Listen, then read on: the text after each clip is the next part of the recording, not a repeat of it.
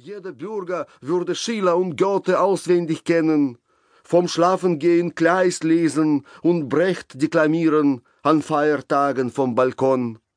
So ungefähr stellte sich Olga Deutschland vor.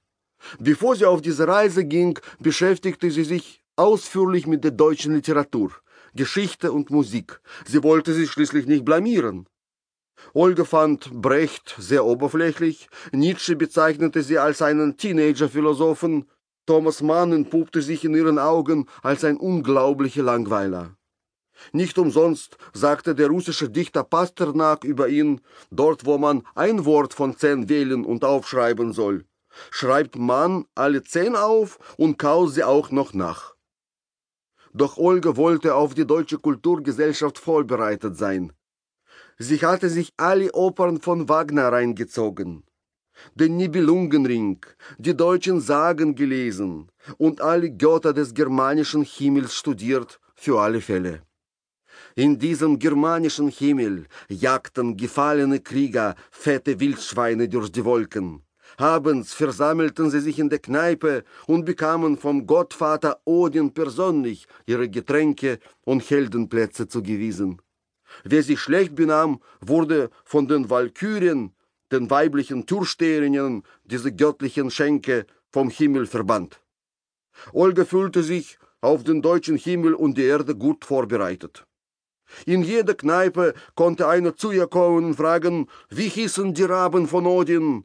Sie wusste sofort Bescheid.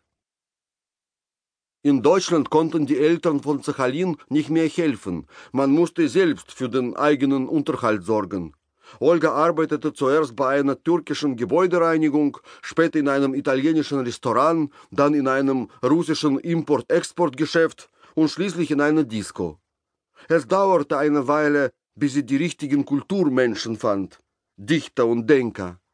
Sie interessierten sich weder für die Raben von Odin noch für Thomas Mann. Stattdessen fragten sie Olga über Sachalin aus. Sie zeigte, wie groß die Preiselbeeren und Blaubeeren auf Sachalin werden, nämlich so groß wie Hühnereier.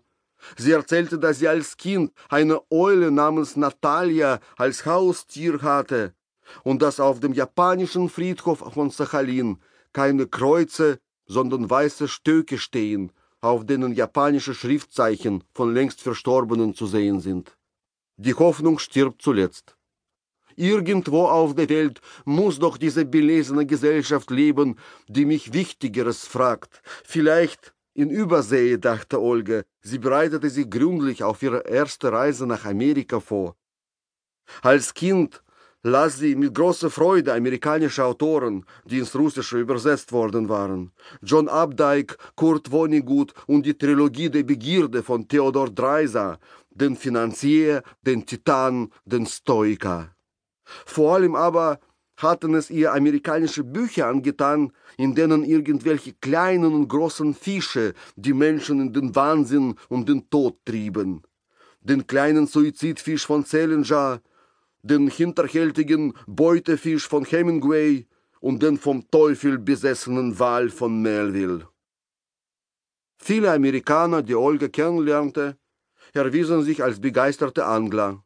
Es interessierte sie vor allem zu wissen, ob es stimme, dass man auf Sachalin, um einen Fisch zu fangen, ein metertiefes Loch im Eis bohren müsse. Sie wollten wissen, wie breit das Loch sein sollte, welche Köder die Sachaliner Fische bevorzugen und wie man sie richtig präpariert. Später war ich mit Olga zusammen in Japan, in Singapur und in Mexico City. Überall auf der Welt klärte meine Frau Menschen über die Insel Sachalin auf, über die dortigen Bären und Bären, über die Fische und die Fischer. Doch irgendwo in der hinteren Ecke ihres Unterbewusstseins wartet noch das kleine Mädchen von der Insel auf die vornehme Gesellschaft, die alles gelesen hat und das Mädchen auf den Prüfstand laden will. Für diesen Fall hütet das Mädchen und pflegt in seinem Kopf den ganzen Zoo der Weltliteratur.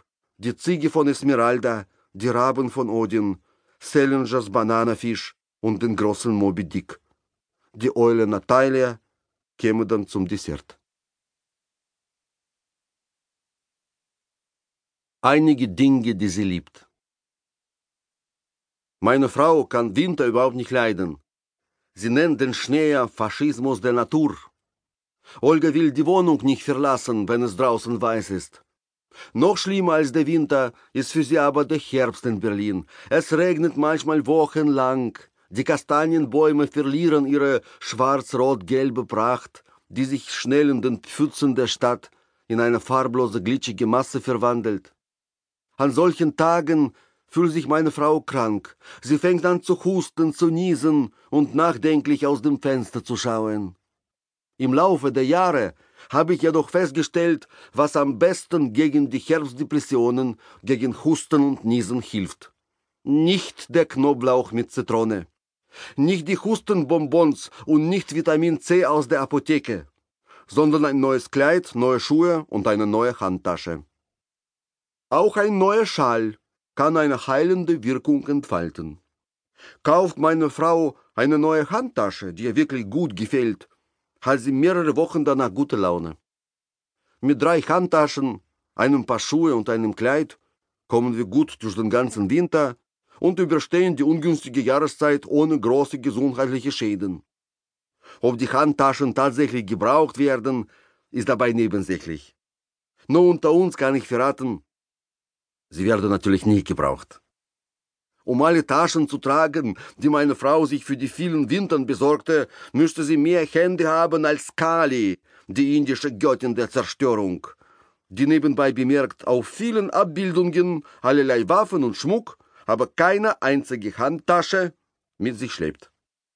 Doch Olga geht es nicht um den Nutzen der Dinge. Es geht um Liebe, um ein unwiderstehliches Verlangen, die schönen Sachen zu haben.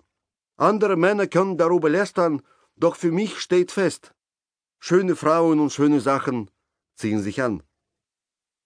Manche Sachen erscheinen meiner Frau im Traum, manche trauen sie sich gar nicht anzufassen und manche anderen werden zu Heiligtümern der Familie. Vor vielen Jahren, während unserer Reise nach Portugal, war meine Frau in einem kleinen Dorf in den Bergen, allein ihrer inneren Stimme folgend, auf einen Markt gestoßen, wo handgefertigte gestrickte Tischservietten verkauft wurden. Sie waren schneeweiß mit einem blauen Muster. Unglaublich schön, aber sehr teuer. Aber schön. Und doch verdammt teuer. Die Portugiesen wollten über den Preis nicht verhandeln. Die Servietten sind teuer, weil sie nur zu besonderen Anlässen serviert werden, erklärten sie uns. Wenn wirklich Gäste kommen, die dem Gastgeber wichtig und teuer sind, nur dann sollen die schneeweißen Tücher aus dem Schrank geholt und neben die Teller gelegt werden. Deswegen müssen diese Servietten teuer sein, damit die Gäste wissen, wie hoch sie vom Gastgeber geschätzt werden, erklärten die Portugiesen stolz. Meine Frau konnte sich nicht entscheiden. Die Servietten haben sich hypnotisiert. Sie konnte ihre Augen von diesem Wunder der Strickerei nicht abwenden, so wunderschön waren sie. Aber teuer, aber wunderschön. Die Sonne ging langsam unter. Ich hatte Durst, Hunger, keine Geduld mehr und sagte, kauf doch die verfluchten Servietten. Sollen unsere Silvestergäste ihre Freude damit finden. Eigentlich brauchten wir keine überteuerte Servietten. Wir feiern zu Hause keine besonderen Anlässe, außer Silvesterpartys. Jedes Jahr am 31. Dezember kommen viele Gäste zu uns ins Haus. Es wird ausreichend gekocht, getrunken und getanzt, geschrien und gestritten. Oft zieht sich die Party in die Länge. Am nächsten und übernächsten Tag sind wir mit der Säuberung und der Renovierung der Wohnung beschäftigt. Wir suchen nach verloren gegangenen Gegenständen, von den Gästen liegen gelassenen Sachen jedes Mal im Januar finden wir noch Tage nach der Party nicht benutzte Silvesterknaller, vergessene Schuhe, Jacken und Handys. Manchmal finden wir sogar liegen gebliebene Gäste. Alexander Ivanovich zum Beispiel, der inzwischen bei uns den Spitznamen Kopfsalat hat, weil er gerne mit dem Kopf in der Salatschüssel einschläft. Oder der Musiker Dimitri, der uns mit der Darstellung von Väterchen Frost hilft, nach Mitternacht aber traditionell mit dem Sack volle Geschenke abzuhauen versucht und in eine Ecke im Treppenhaus einschläft? Oder unsere hyperaktive Freundin Katja, die der Meinung ist, keine Party kann ohne anständigen Bauchtanz auf dem Tisch auskommen?